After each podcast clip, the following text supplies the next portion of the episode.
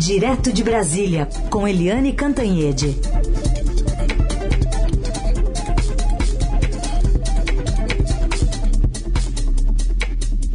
Oi, Eliane, bom dia.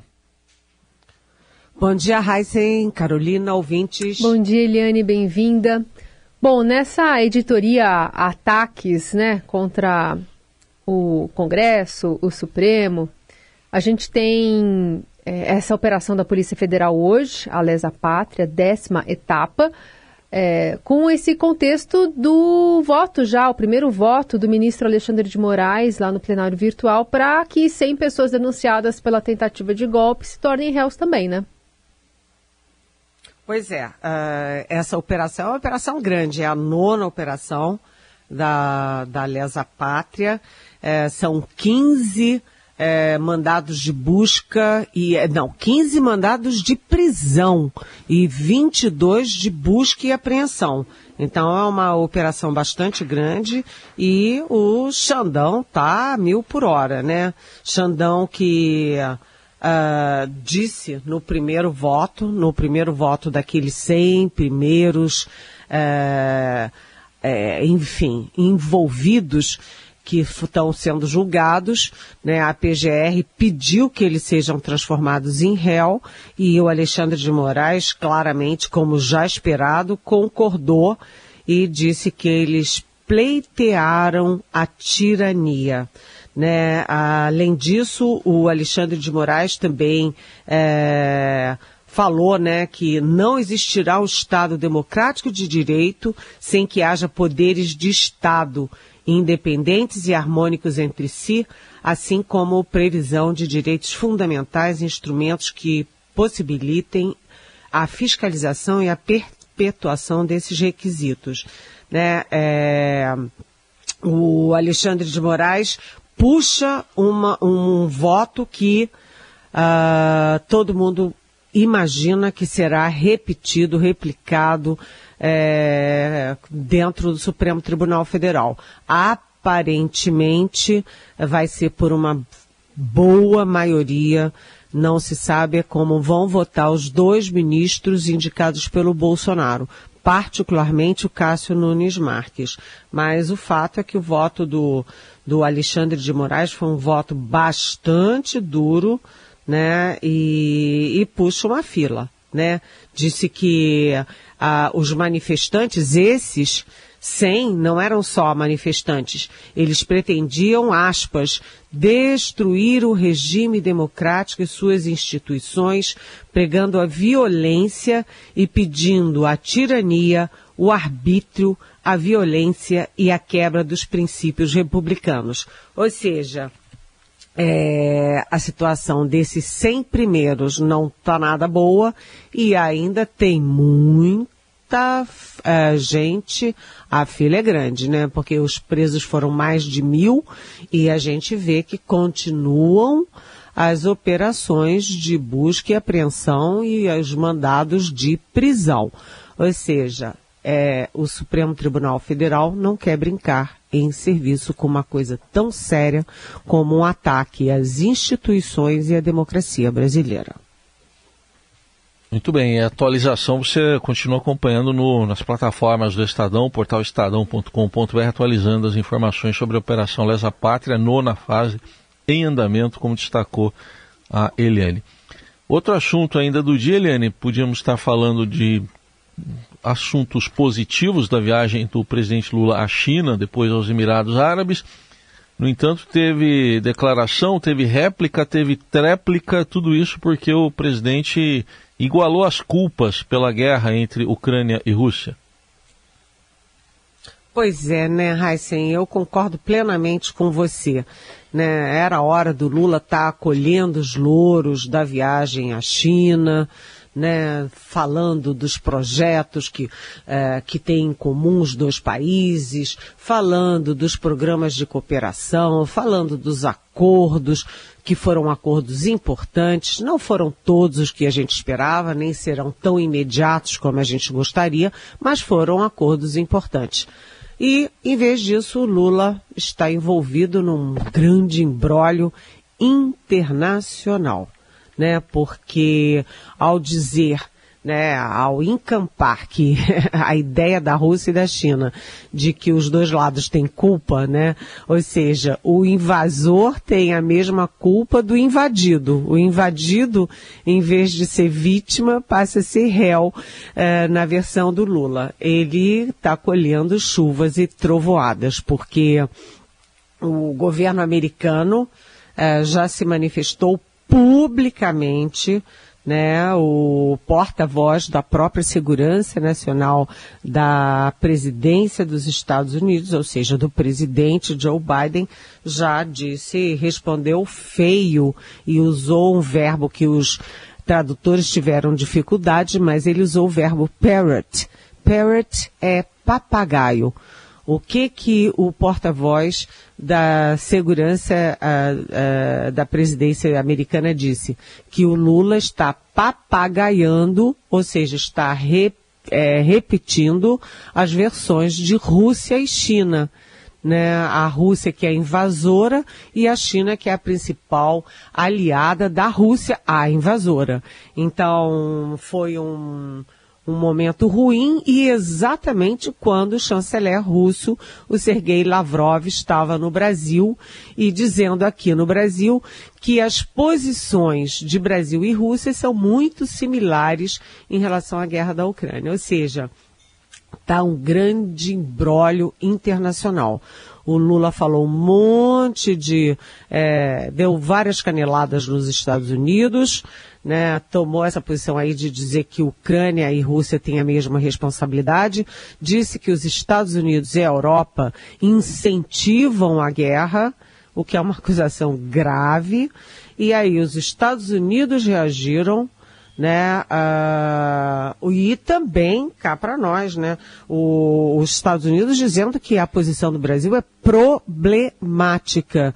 E além disso, a Europa também reagiu, reagiu duramente. Ou seja, Europa e Estados Unidos, nossos grandes parceiros, e não só isso, né? Uh, os, os símbolos das democracias ocidentais e as democracias mundiais estão brigando com o Brasil. E aí o que que os americanos com quem a gente conversa dizem? Dizem o seguinte, que a China é, promete pouco, muito entrega pouco, que é uma tradição da China, e todo mundo lembra que na, no governo da Dilma Rousseff, a China prometeu mundos em fundos e não entregou né, e que uh, o Brasil e os Estados Unidos, e particularmente Lula e Biden, eh, têm muitos pontos em comum. E o principal desses pontos é a democracia. Com qualquer americano que qualquer um de nós converse nesse momento, vai usar várias vezes a palavra democracia, porque os Estados Unidos são a maior democracia ou a segunda maior democracia do mundo e a China tem um regime autoritário. É, e o que todo mundo quer saber é por que, que o Lula está fazendo isso. Por que, que o Lula está atacando os Estados Unidos seguidamente e por que, que ele está se alinhando com Rússia e China numa guerra em que a Rússia é sim ré. Né? A Rússia que invadiu, a Rússia que quer anexar território ucraniano. Né? A Ucrânia é vítima. E os Estados Unidos, inclusive, perguntam, já que convidaram, né, que o governo brasileiro convidou o chanceler russo para vir a Brasília, por que, que não convida também o chanceler da Ucrânia? Por que, que não dá um, um tratamento equilibrado, equidistante entre os dois, uh, os dois contendores. E mais, né? Uh, eles dizem que uh, se o Brasil pretende, como Lula diz, mediar a paz, criar um grupo da paz, o Brasil tem que ser neutro e o Brasil está cada vez mais distante de uma posição neutra. Então, ou seja, chuvas e trovoadas, é, e como eu disse na minha coluna de hoje do Estadão, né, esses ruídos do Lula externos repercu repercutem internamente. E os ruídos internos que ele cria aqui dentro, ele também, esses também repercutem externamente. A política externa tem repercussão aqui dentro e o que o Lula faz aqui dentro tem repercussão externa. Ele tem que ser mais cuidadoso com as palavras, gente. É, até porque agora também o governo da Ucrânia voltou a convidar o presidente Lula a visitar Kiev hoje. Numa postagem no Facebook, porta-voz do Ministério de Relações Exteriores ucraniano, Oleg Nikolenko, afirma que deseja que Lula compreenda as verdadeiras causas da agressão russa e as suas consequências uhum. para a segurança global e entender que quem está a vítima da história é a Ucrânia que foi invadida. Então agora tem essa manifestação também da também vinda direto de Kiev, né? Essa, pois é. Manifestação de conta. Essa manifestação de Kiev põe o Lula contra a parede, porque Sim. ele tem duas alternativas. Ou ele vai lá e mostra que quer ser mediador e que está neutro ou equidistante, ou ele vai ter que dizer para a Ucrânia: não, não vou. E aí isso vai, é, enfim, classificar definitivamente o Brasil como aliado de Rússia e China numa guerra que não envolve só Rússia e Ucrânia, mas envolve sim as potências ocidentais contra. Uh, a China e a Rússia. Ou seja, o Brasil vai ficar de costas para o Ocidente e vai ficar do lado da China e da Rússia. Ou seja, é uma complicação diplomática de grande, grande tamanho. É, mediador não pode ter lado, né? É, é básico isso, né? Seguimos aqui com Eliane Cantanhede, com análise política de Brasília, direto de Brasília. Só para lembrar também, Eliane, que hoje o editorial do Estadão também trata desse assunto que você tratou aí agora há pouco, né, do alinhamento muito mais ideológico do que efetivamente com algum resultado prático aí para o governo Lula. É o tema do editorial que foi veiculado há pouco também por nós aqui no Eldorado, viu, Eliane? Pois é, é eu vi e está completamente correto, porque você não faz política externa com base em ideologia.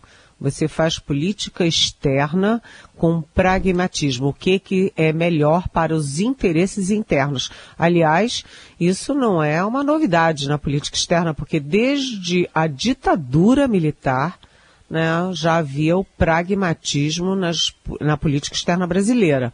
Né? Os governos é, Ernesto Geisel e João Figueiredo, que foram os dois últimos governos militares no país, né, já tinham uma, posição externa bastante pragmática. Foram os primeiros, por exemplo, a reconhecer os movimentos de libertação na África, né? E reconhecer os regimes de esquerda na África.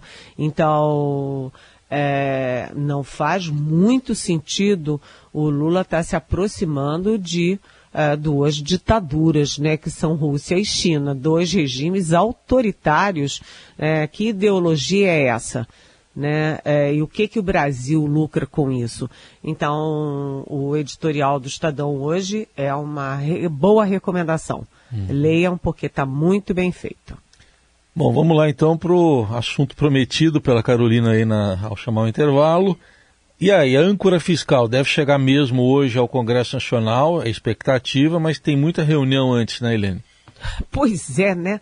A gente diz assim, olha, deve chegar, deve, pode, porque a âncora ia chegar uh, há duas semanas atrás, primeiro dia, segundo dia não chegou, aí depois na semana passada ia também chegar, não chegou, e a previsão era ontem, também não chegou, então a âncora fiscal está ancorada, né? Ancorou e ninguém puxou a âncora para cima para um barco navegar. Então hoje, é, hoje não só né, os últimos dias têm sido de intensas reuniões na equipe técnica do Ministério da Fazenda e hoje tem mais reuniões e o ministro Fernando Haddad da Fazenda é, providenciando mudanças de última hora, ajuste, des, é, ajustes, detalhes que são importantes, porque quando você trata de economia, cada vírgula pode significar milhões para cá, milhões para lá, tanto de arrecadação quanto de gastos. Então, o mercado está muito uh, atento a isso e o Congresso Nacional também, né? O Congresso Nacional que agora está dividido em quatro blocos, na verdade, de um nas duas pontas, nos dois extremos, estão o PT é, sozinho de um lado, o PL do Bolsonaro do outro, e no meio disso, dois blocões. O blocão do, do Arthur Lira, presidente da Câmara, com 175 deputados, e o blocão dos republicanos, do Partido Republicanos, que é, é coordenado, é comandado a partir de São Paulo, do outro lado, com 142 deputados. Então, é, é, primeiro, tem que ajustar internamente. Segundo, tem que combinar com os russos. Mas eu não estou falando do Lavrov, não. Eu estou falando do Arthur Lira mesmo. Contexto é tudo. É exatamente. Vamos ver se chega hoje ou não, porque depois que chegar no Congresso é outra guerra que começa do zero, né? Eliane, também é, deve-se ter alguma deliberação, pelo menos uma resposta né, à sociedade a partir de uma reunião do presidente com governadores, com membros também do Congresso, com ministros, com prefeitos, para uma reflexão sobre esses ataques às escolas, especialmente nessa semana que tem pai pra caramba preocupado com o dia 20, né, agora de abril.